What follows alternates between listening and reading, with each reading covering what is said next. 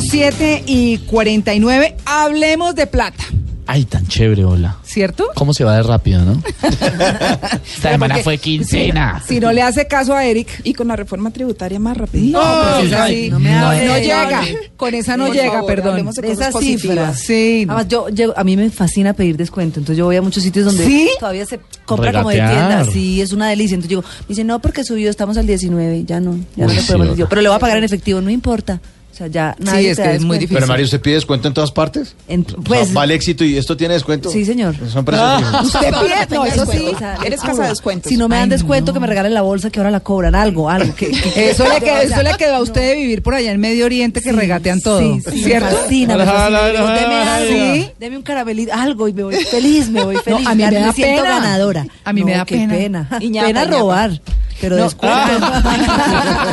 no, pero ay, no, a mí me da como, no sé, es decir, cuando yo veo que la, no, bueno, esto está muy costoso. No digo caro porque la gente se puede ofender, Sí. pero está costoso, pero cuando considero que es caro lo digo, porque hay cosas que uno dice, pues, ¿cómo así? Hay temas ¿Cierto? en los que yo no pido descuentos. Por ejemplo, en artesanías. Yo ju- juego mucho al Bueno. comercio justo. Ay, pues, sí, Lo que pero si pida- se la compra directo al artesano. Se lo compro Ah, directo, sí, bueno. directamente al artesano. Lo que pida, eso le pago. Y mi marido le encanta pedir descuento. Ay, venga, pero eso no. No, señor. Es lo que cuesta comercio justo. En Ay, eso su, sí. o sea, su patada, Sí. cállese. Pero- No, señor. Cállese. Uno no Sí, regatea con artesanos. Bueno, Pero ¿por, pues- qué, por qué la gente se puede ofender si uno usa la expresión caro?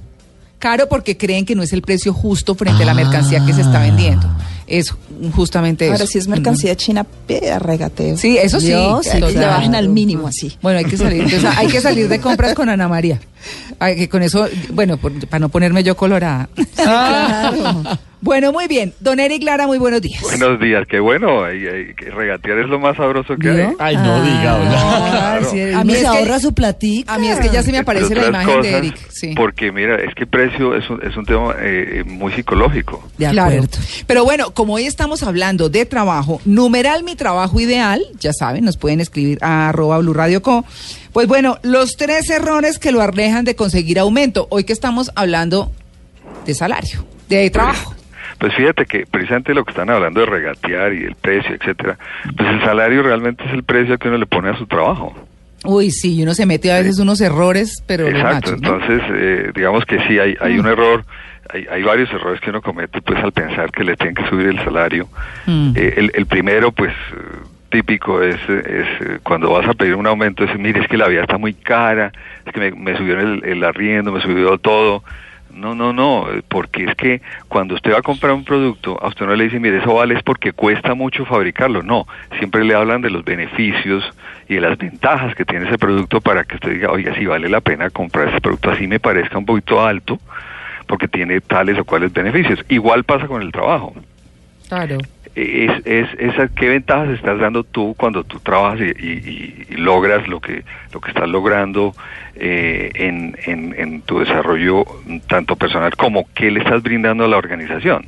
Es decir, en otras palabras, es cómo me vendo dentro Claro. de la empresa y cuál es, qué es lo que hago para poder decirle a las personas es que, digamos, mi trabajo vale tanto porque, o, o, o- o, digamos, es ofrecer resultados, ¿no? Mostrar mis Exactamente, resultados. ¿qué estás ofreciendo de ventajas y beneficios a la organización? Que, que esa misma organización, empezando por el jefe, que es el primero que te ve, dice, oye, sí, esta persona realmente debería tener una mayor compensación. Porque así como todo, pues hay escalafones, hay, hay formas de, de, de nivelar salarios por, por niveles de, dentro de la organización. También mm, no todos somos iguales, hay personas, y el principal error siguiente es solamente hacer lo que, lo que le toque.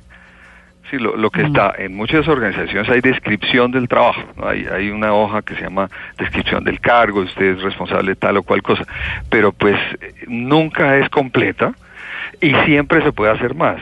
Entonces, si solamente te dedicas a hacer lo que te piden y cuando hay que hacer algo más que no está dentro de tu... Te niegas, claro. eh, entonces, si no sabe que eso le, le tocas a fulanito, a sutradito, eso no me toca a mí.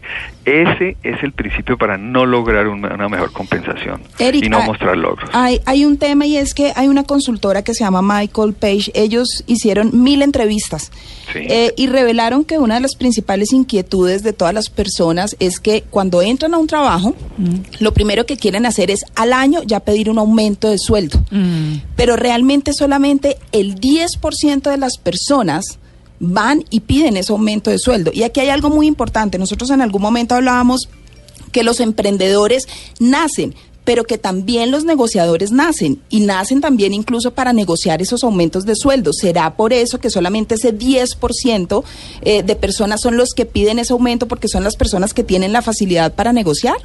Sí, hay, hay un tema y es que cuando tú llegas a una negociación tienes que llevar armas para negociar. ¿Con qué vas a negociar? Entonces, eh, digamos que lleva entre seis meses y un año, debieras ya tener mm, armas, pero eh, como dice, cargadas para, para llegar fortalecido a decir, oiga, mire, mm, eh, me- merezco un salario mayor. Primer tema es que tengo miedo de pedir el aumento, de que me digan que no. Es más, tengo miedo de que al pedir aumento Me me un mensaje exacto de que yo estoy insatisfecho por, por la compañía. Mm. No, simplemente que para eso el armamento que hay que llevar, o digamos e- ese, esa fortaleza que tienes que llevar es los logros que has tenido y la retroalimentación que has tenido durante ese tiempo. Por eso el, el otro error que se tiene es no comunicar oportunamente y rápidamente los logros que se van teniendo durante todo ese tiempo y el impacto que ha tenido en la organización donde estás en beneficio de esa organización o de los proyectos que se han hecho. Porque uno de los problemas es, es no hacerlo proactivamente, no, no dar a conocer lo que sí has logrado y cómo eso ha sido un beneficio para la organización. Así que, que ese, ese 10% es el que sí logra comunicar, hombre, yo estoy aquí, estoy haciendo esto, estoy logrando esto con, con el equipo. Mm. La, la, una de, las, de, los, de los errores que se comete es, es no aprender a trabajar en equipo y tratar de aislarse. Eso genera y, y, y en el mismo ambiente de trabajo y en el mismo jefe genera dice no esta persona no no tiene ni capacidad de, de, de hacer contactos y de mejorar su condición frente Claro. a sus a sus compañeros de trabajo Mm. apoyarse o apoyar a otros Claro. ahora una forma de aumentar el salario indudablemente es progresar dentro de la organización Bueno, pues claro. entonces, también hay que mm, tener la visión de cómo me coloco yo para el siguiente cargo que estoy buscando. Inclusive empezar a hacer cosas que haría la persona en ese cargo, en el cargo actual. No le están pidiendo que lo haga, pero lo empieza a hacer, empieza a orientarse hacia allá. La organización se da cuenta y cuando menos piense, pueden promo- promoverlo y ese es un, un mejor salario. Claro, eso está muy bien. Pues bueno, Eric, numeral mi trabajo ideal, lo voy a meter en- entre el hashtag nuestro. Excelente. Mi trabajo ideal Sí. es el que hago hablando con Blue Radio sobre dinero. Ay, hola, Ah, tan romántico. Sí. No, sí, tienen. poniéndonos y no como un cepillazo, trabas. eso se llama. Cepillazo. Es como, cómo me voy colocando para mejorar mis ingresos. Claro, es poniéndonos, poniéndonos trabas para que nosotros, cada que yo cada que yo miraba mis Sharpies, ahora los Sharpies no los compro porque definitivamente están carísimos, ¿no? Pero, pero antes yo pasaba y veía ese juego de montones y yo decía, no, qué belleza, y se me salía la cara de Eric. Yo decía, no, no los necesito, no los compro. es un desastre. ¿Ah? Bueno, numeral, Esteban, rápido como un tiro, numeral mi trabajo ideal. Numeral mi trabajo ideal a esta hora, Dina Barrientos nos dice, numeral mi trabajo ideal, ser profesora, qué bonito. Diego E. Porras, numeral mi trabajo ideal es ser bombero. Ser bombero. Pero en Ah, Colombia somos admirable. voluntarios y nos toca hacer algo, sí, ese tema Una es complicado. admiración grandísima por los bomberos de este país. Diego Porras, un oyente nuestro en Blue Jeans. Pedro Pablo Cabrejo, mi numeral mi trabajo ideal es el que tengo. Me permite oír radio casi todo el tiempo y usar Twitter de vez en cuando para escuchar y hablar con el Blue Jeans. Bueno, pues listo. 7 y 58, nos vamos, ya ¿Tan regresamos. rápido? ¿Hola ya? No, pues la primera hora ya, mijito. Se voló esto, Sí. la dice mi tía. Bueno, muy bien, ya regresamos. Estamos en Blue Jeans de Blue Radio.